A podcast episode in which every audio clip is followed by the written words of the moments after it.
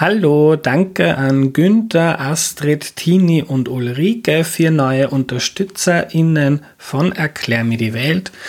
Die haben den Podcast auf www.erklärmir.at unterstützt und dort kannst du das auch machen.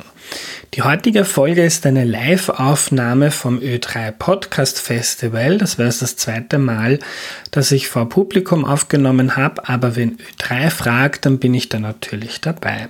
Deshalb ist aber heute die Tonqualität ein bisschen schlechter und anders als sonst. Los geht's!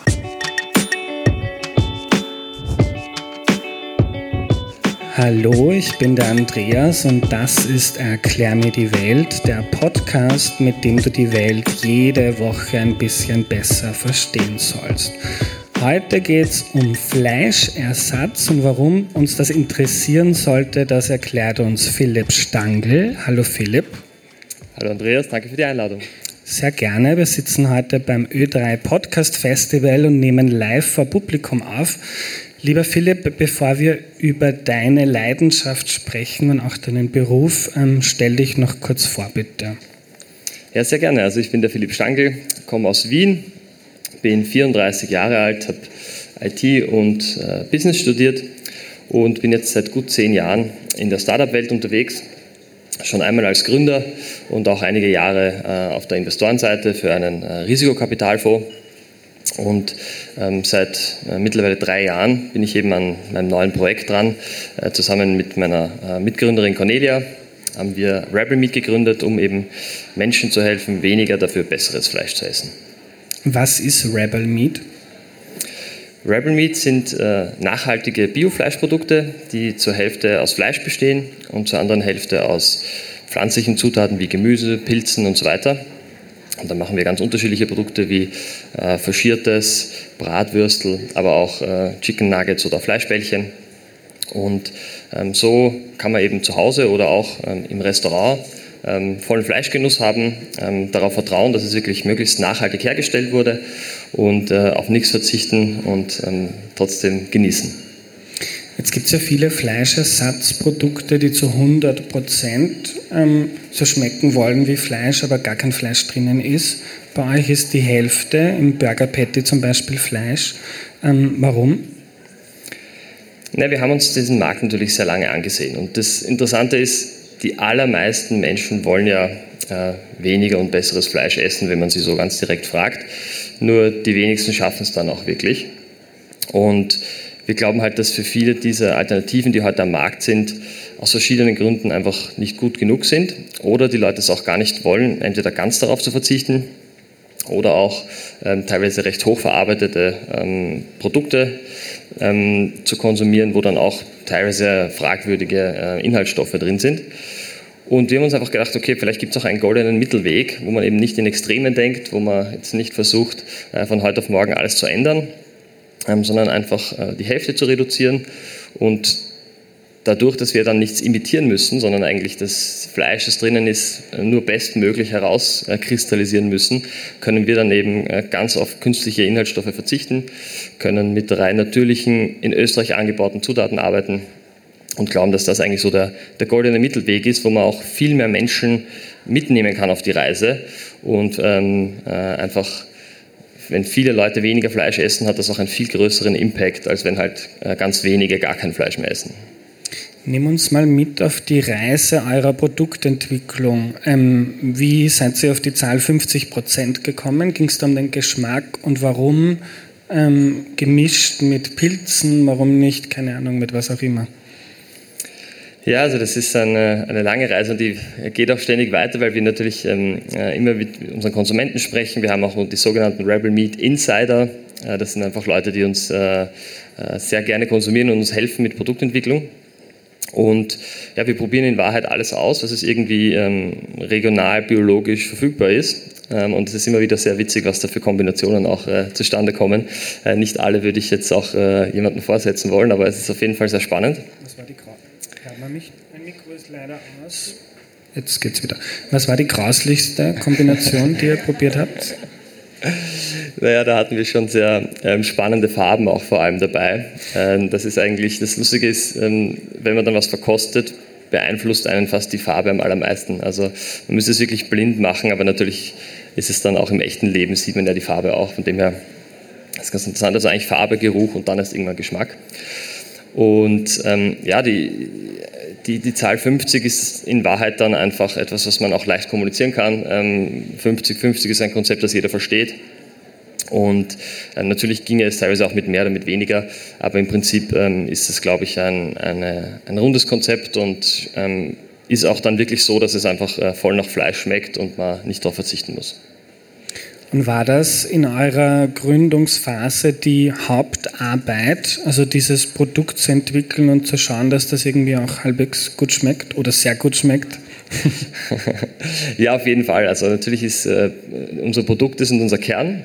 Aber ich glaube, es geht schon auch darum, eben ähm, das möglichst gut zu kommunizieren. Ich sage immer, wenn wir auf Messen stehen oder wenn wir ähm, irgendwo Verkostungen haben, dann können wir eigentlich jedem das Konzept näher bringen. Ähm, nicht immer habe ich jetzt 30 Minuten so wie heute, aber in einer Minute geht es sich auch aus.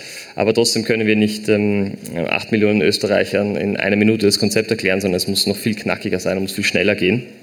Und das ist eigentlich bei einer komplett neuen Produktkategorie, ähm, die ja doch irgendwo äh, auch zwischen ähm, zwei sehr gut bekannten Konzepten steht, ähm, eigentlich das Schwierigste, dass man eben diese Vorteile, warum das Sinn machen kann und warum es für viele auch nicht auf den ersten Blick Sinn macht, so herausarbeitet, dass die Leute zumindest darüber nachdenken und dann meistens im zweiten Schritt beim Nachhausegehen sich dann meistens denken, ja gut, so blöd ist es eigentlich gar nicht.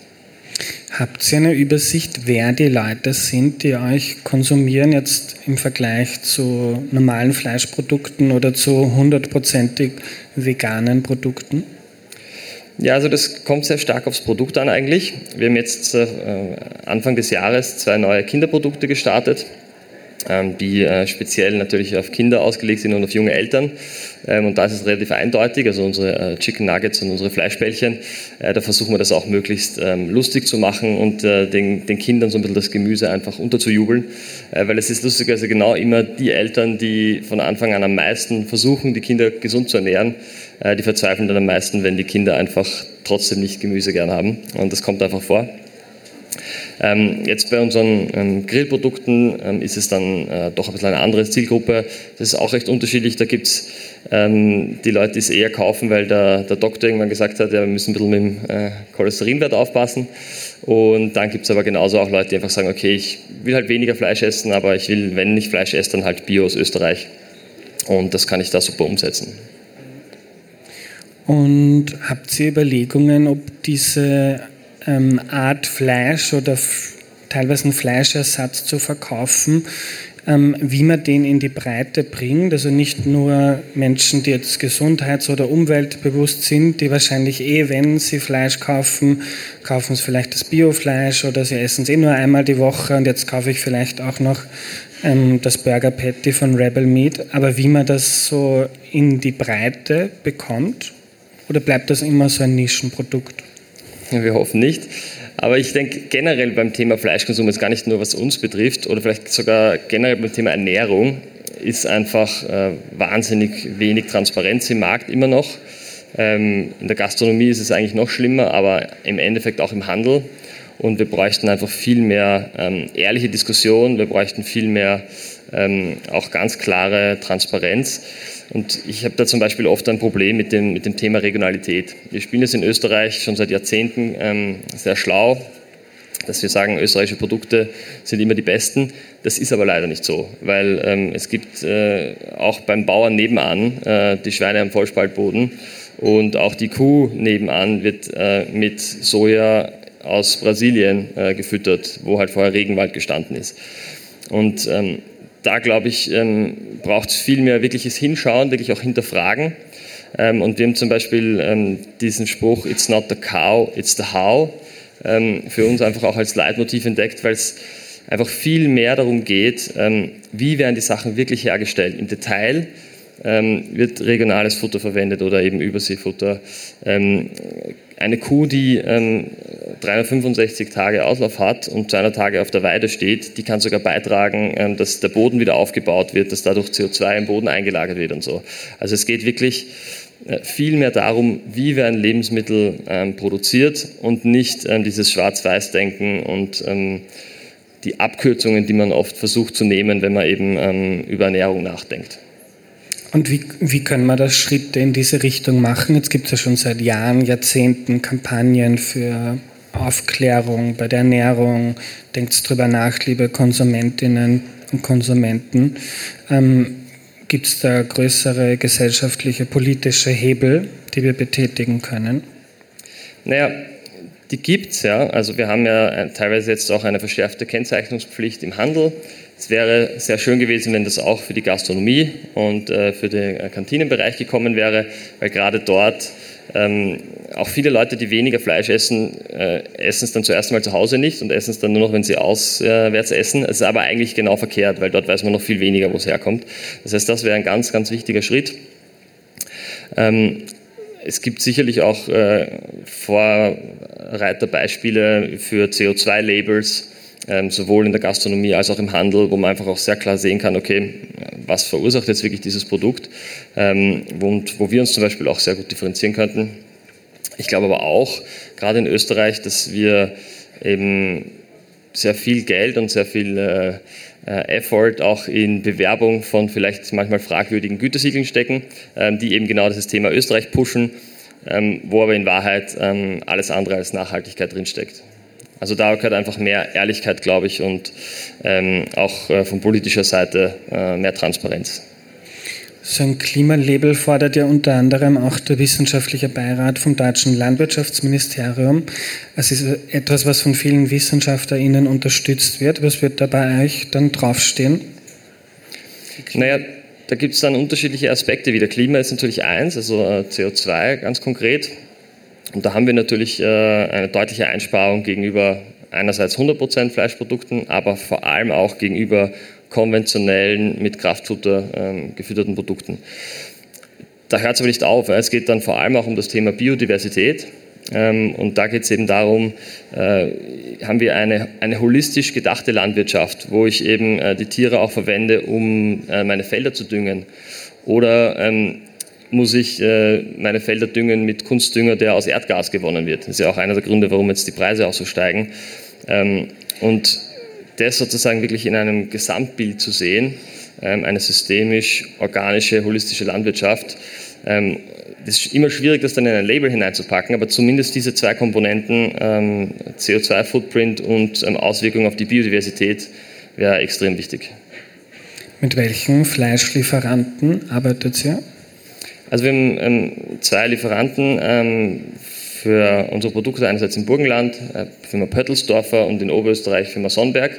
Man kann auch bei uns auf jeder Packung gibt QR-Code und da kann man mit der ähm, äh, Tranchennummer ähm, bis zum Bauern zurückverfolgen, ähm, wo die Tiere ge gelebt haben.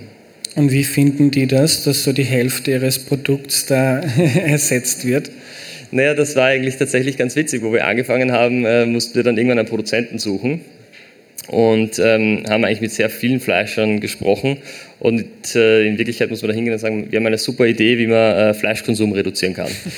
und das haben natürlich nicht alle so gut gefunden, muss man auch sagen. Aber gerade die Biobranche hat das eigentlich schon gut verstanden, ähm, weil dieses weniger dafür besseres Fleisch ist dort einfach auch etwas, was äh, ein Konzept ist, was verstanden wird. Und in Wahrheit, wir haben ähm, einen Marktanteil von 5% bei Biofleisch in Österreich. Äh, das heißt, äh, äh, hier der große Gegner sind die 95 Prozent. Ähm, und da, glaube ich, hat die Biolandwirtschaft dann schnell verstanden, dass wir da zusammenarbeiten müssen. Hast du so eine Zahl für uns, wie groß der Markt für Fleischersatzprodukte in Österreich schon ist? Naja, ähm, in Wahrheit ist er weniger als ein Prozent des Fleischmarktes. Also ähm, ich habe jetzt ganz konkrete Zahlen für Deutschland, da ist der Fleischmarkt in Summe 40 Milliarden Euro groß und Fleischersatzprodukte eben irgendwie bei 320 Millionen.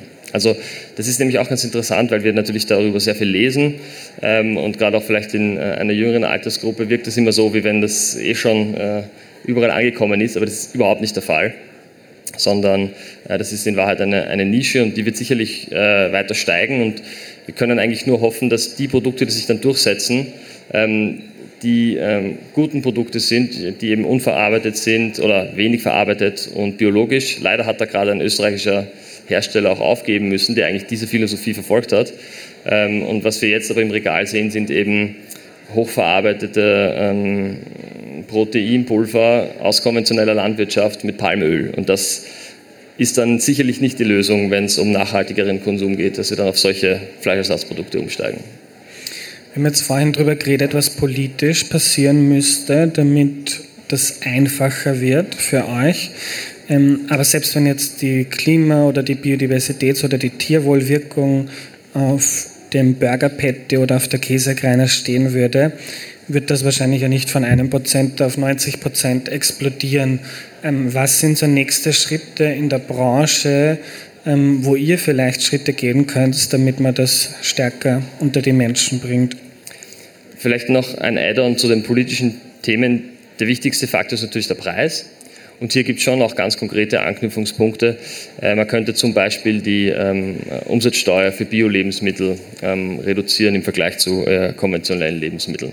Ähm, das wäre auch ähm, mit, im, innerhalb des EU-Rechts umsetzbar und so weiter. Also das wäre eigentlich eine sehr schnelle Maßnahme, die man treffen könnte. Ähm, und natürlich ähm, einfach die Externalitäten, die durch äh, konventionelles Fleisch äh, entstehen, auch besser einpreisen, weil ähm, wir wissen alle, Fleisch ist viel zu billig und ähm, da werden einfach viele Dinge, die eben schlechte Auswirkungen haben, nicht eingepreist. Und wenn die eingepreist würden, dann würden die Konsumenten ganz automatisch auf äh, nachhaltigere Dinge umsteigen. Also das ist vielleicht noch ein ganz wichtiger Aspekt zum Politischen. Ähm, ansonsten auf der Branchenseite ähm, glaube ich, müssen wir dranbleiben, ähm, die Vorteile auch für die Konsumenten zu kommunizieren. Also nicht ähm, nur das Gutmenschentum, sondern dass es einfach besser schmeckt, dass es äh, gesünder ist. Ähm, und ähm, da, glaube ich, müssen wir ein bisschen aus der, aus der Schmuddelecke und aus der ähm, äh, verstaubten Ecke heraus. Und ich glaube, das schaffen wir bis zu einem gewissen Grad, weil wir eben äh, als junge, dynamische Marke in eine Biobranche reinkommen, die vielleicht nicht immer so ganz dynamisch ist. Und da versuchen wir unser Bestes.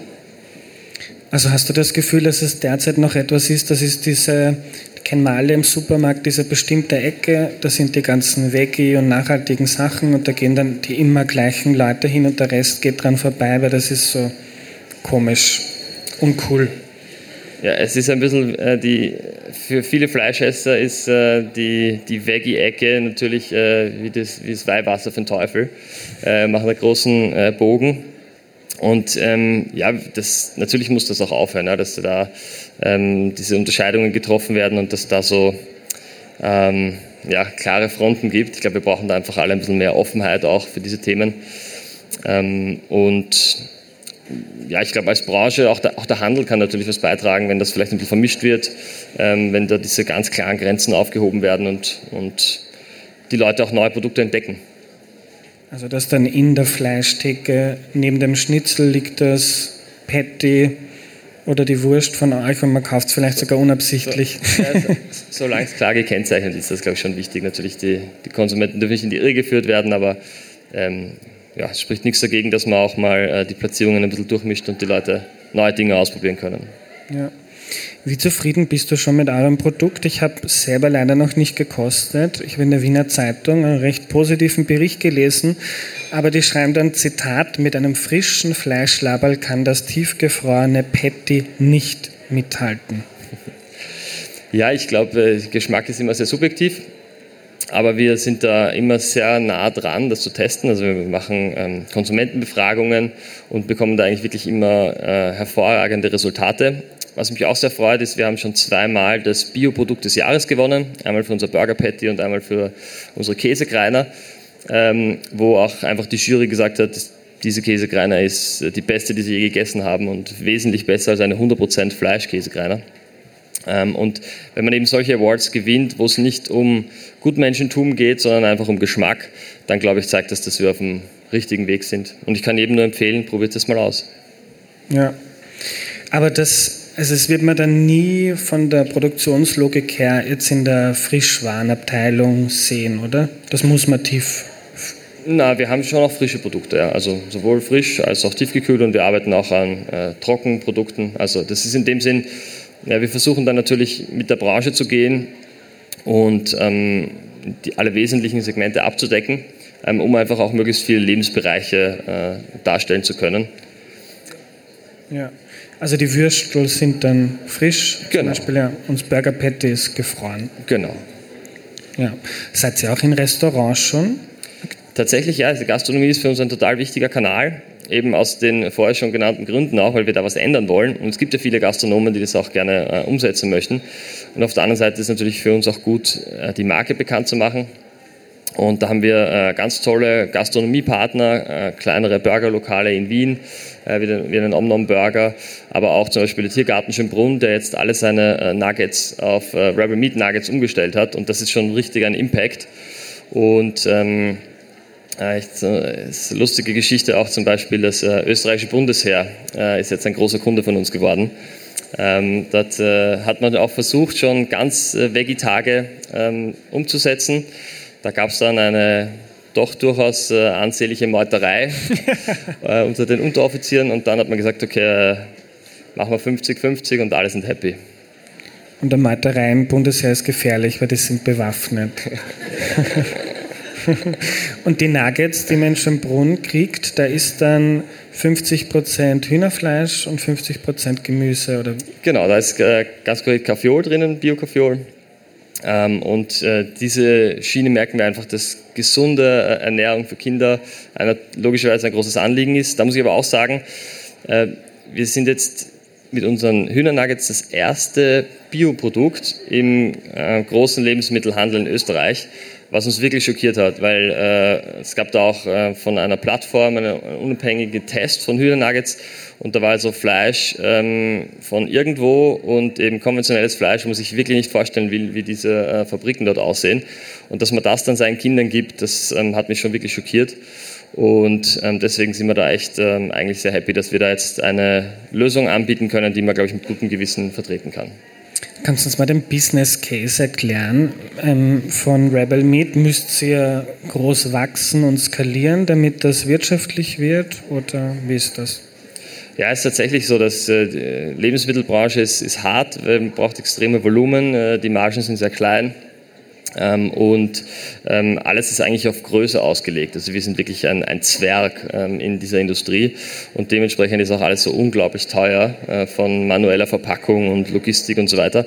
Und ja, äh, wir müssen sehr groß werden, haben aber auch die Ambition, ähm, eigentlich diese Kategorie jetzt in ganz Europa auch bekannt zu machen, aufzubauen ähm, und ähm, wollen mit den besten Produkten der besten Marke hier eigentlich der Marktführer werden. Mhm. Und wie viel Geld verdient ihr schon oder wie, viel, wie viele Leute habt ihr schon erreicht? Naja, ähm, wir haben es äh, immer wieder mal versucht, uns durchzurechnen. Also äh, wir haben schon ähm, fast eine Million Produkte verkauft in Summe. Ähm, da gibt es natürlich viele, die immer wieder öfter kaufen, aber äh, ich glaube, es ist schon eine, eine ganz ansehnliche Zahl. Wir haben jetzt auch vor äh, drei Wochen äh, in Deutschland gestartet, ganz frisch. Äh, das ist deutschlandweit auch im, im Biofachhandel erhältlich. Und ähm, ja, wir sehen, die, die Kategorie ist interessant. Ähm, es ist sicherlich noch in den Kinderschuhen, aber es gibt extrem viel Interesse und extrem positives Feedback und deswegen ähm, sehen wir das eigentlich sehr positiv. Du hast gesagt, die Marge ist sehr klein. Kannst du das mal erklären? Vielleicht ein Beispiel von einer Käsekreiner oder einem Patty. Ähm, von denen ich weiß nicht, was das kostet, wie viel geht an euch, wie viel geht an Handel etc. Ja, also äh, ich kann jetzt nicht die ganz genauen Zahlen nennen, aber ähm, logischerweise bleibt einmal ein, ein sehr großer Teil äh, beim Handel, was auch klar ist, wird natürlich auch sehr große äh, Kosten entstehen. Also einfach was, die, kannst du mal sagen, was es kostet? Was kostet so ein Wurst? Ähm, äh, 4,99 zum Beispiel. Das ist so eine, eine äh, zwei äh, Würstelpackung. Ähm, Käsekreiner oder genau, zum Beispiel, ja. Mhm. Ähm, hat man mal äh, 10% Umsatzsteuer, ähm, dann bleibt eben ein großer Teil beim Handel, ähm, ein großer Teil ist dann äh, Logistik, Transport, ähm, Verpackung ähm, und ähm, der wesentliche Teil geht dann eigentlich an, unseren Partner, ähm, der die Produktion macht. und ja, bei uns bleibt irgendwo ein einstelliger Prozentbetrag, der sozusagen dann die diversen Fixkosten bei uns decken muss. Das heißt, einstelliger Prozentbetrag, das sind bei 5 Euro maximal 50 Cent, das wären 10 Prozent, aber weniger. Aber ganz das genau kannst du oder willst du das nicht sagen? Das ist die Größenordnung. Man muss auch dazu sagen, dass eben die Lebensmittelbranche jetzt in den letzten Monaten eine unglaubliche äh, Preissteigerungswelle erfahren hat. Also äh, viele, die schon lange in der Branche sind, sagen uns einfach, so was haben sie noch nie erlebt, äh, dass wirklich von den Rohstoffen ähm, über ähm, Verpackungsmaterial und viele andere Dinge ähm, die Preise ganz massiv gestiegen sind. Und ähm, hier ist es doch viel wichtiger, ähm, dass jetzt jeder auch wirklich äh, verantwortlich handelt und da nicht versucht, das auszunützen und, und äh, die Margen zu optimieren. Ähm, und ja, wir versuchen da wirklich unseren Teil beizutragen und ähm, eben, dass die Konsumenten am Ende sich auch gutes Fleisch auch leisten können. Ähm, wobei ich auch sage, äh, es ist natürlich auch eine Priorisierungsfrage und ähm, ich glaube, dass äh, wir wieder da äh, da zurückkommen müssen, dass wir einen größeren Teil unseres Einkommens äh, auch für Lebensmittel wieder ausgeben. Äh, das muss es uns einfach wert sein als Gesellschaft. Du hast gesagt, zwei Käsekreiner kosten 4,99. Ähm, hast du Daumen mal Pi, was kosten konventionell produzierte Käsekreiner? Ich weiß es nicht. ja, also irgendwo zwischen 3 und 4 Euro ähm, auch jetzt schon wirklich stark gestiegen. Also wir haben in der Fleischbranche mhm. teilweise jetzt echt schon 25 Prozent äh, Preissteigerungen gesehen im Vergleich zu letztem Sommer. Und ist das was, wenn wir jetzt weiter in die Zukunft denken, 5, 10, 15 Jahre, ist das etwas, wo du denkst, dass diese Branche die, zum Fleischersatz ähm, hinsteuern sollte, dass man kompetitiv wird mit den konventionell produzierten Produkten, dass man billiger wird? Oder ist das illusorisch und man muss sich irgendwie anders abheben? Also Bio kann eigentlich nicht äh, billiger werden, außer die gesetzlichen Rahmenbedingungen äh, schaffen es, dass äh, eben diese Externalitäten eingepreist werden. Ähm, also wenn Gas jetzt eben so teuer bleibt und konventioneller Dünger einfach wahnsinnig teuer durch, durch Gas hergestellt werden muss und ähm, in der Biobranche gibt es das ja nicht, sozusagen das Problem, dann kann das in die richtige Richtung gehen, dass wir hier einfach Kostenwahrheit bekommen. Ähm, ansonsten äh, sehe ich das eher nicht, weil natürlich wird weniger intensiv produziert ähm, und das führt einfach logischerweise zu höheren Produktionskosten. Was ich allerdings schon glaube, ganz konkret ist für unser Produkt, ähm, dass ja eigentlich die pflanzlichen Inhaltsstoffe günstiger sein sollten als das Fleisch. Das heißt, dass wir langfristig es schon schaffen sollten, dass wir günstiger werden und somit eben hochwertiges Fleisch auch einer breiteren Zielgruppe zugänglich machen. Das wäre schon unser Ziel. Das sind wir jetzt noch nicht, weil wir eben äh, klein sind und noch keine Skalierung haben, aber das ist schon ein, ein Ansatz, den wir auch verfolgen. Letzte Frage, wo siehst du die Zukunft da von euch oder vom Fleischersatz allgemein? Ähm, ich habe gelesen, ihr überlegt, ob man den Anteil vom Fleisch reduzieren kann in allen Produkten, ohne dass die Leute merken, die schon daran gewohnt sind. Ähm, du bist auch ganz zuversichtlich, dass im Labor gezüchtetes, echtes Fleisch ähm, mal auf den Markt kommen kann. Also ich glaube, das Big Picture ist, wir essen aktuell äh, rund 1,2 Kilo Fleisch pro Woche pro Person. Und die wissenschaftliche Empfehlung, wie wir nachhaltig und gesund uns ernähren sollten, ist 300 Gramm. Also das ist ein Viertel davon. Und da wird es alle Möglichkeiten, die wir haben, äh, brauchen. Also das ist äh, veganer Fleischersatz, das ist äh, einfach sozusagen äh, andere Rezepte, einfach anders kochen, ganz klassische fleischlose Rezepte. Ähm, das ist aber auch ähm, Dinge wie eben äh, Rebel Meat, und alles, was wir dazu beitragen können, dass wir auf diese 300 Gramm kommen, sind gut. Und zusätzlich ähm, muss eben noch viel stärker auf die Supply Chain geschaut werden. Wo kommen die Dinge her? Ob das Fleisch aus dem Labor äh, dann wirklich die nachhaltigere Lösung ist oder nicht, das äh, steht meiner Meinung nach noch in den Sternen. Und wir müssen auch aufpassen, dass wir nicht von einer hochindustrialisierten, sehr zentralisierten Industrie in eine andere äh, hochindustrialisierte, zentralisierte äh, Industrie kommen, weil äh, das tut der Lebensmittelbranche nicht gut. Ähm, dezentral, ähm, nah am Konsumenten und äh, nachhaltig ist einfach das Beste, was uns passieren kann und da soll es hingehen. Danke für deine Zeit, Philipp. Danke sehr. Jetzt geil?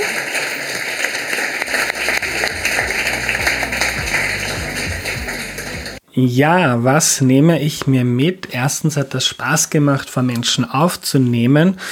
Und da haben die Valentina und ich auch Pläne, dass wir heuer damit beginnen, ähm, auch mal selber was zu organisieren und vor Publikum aufzunehmen. Dazu aber später einmal. Was nehme ich mir von der Folge mit, um die Klimakrise und das Artensterben zu stoppen?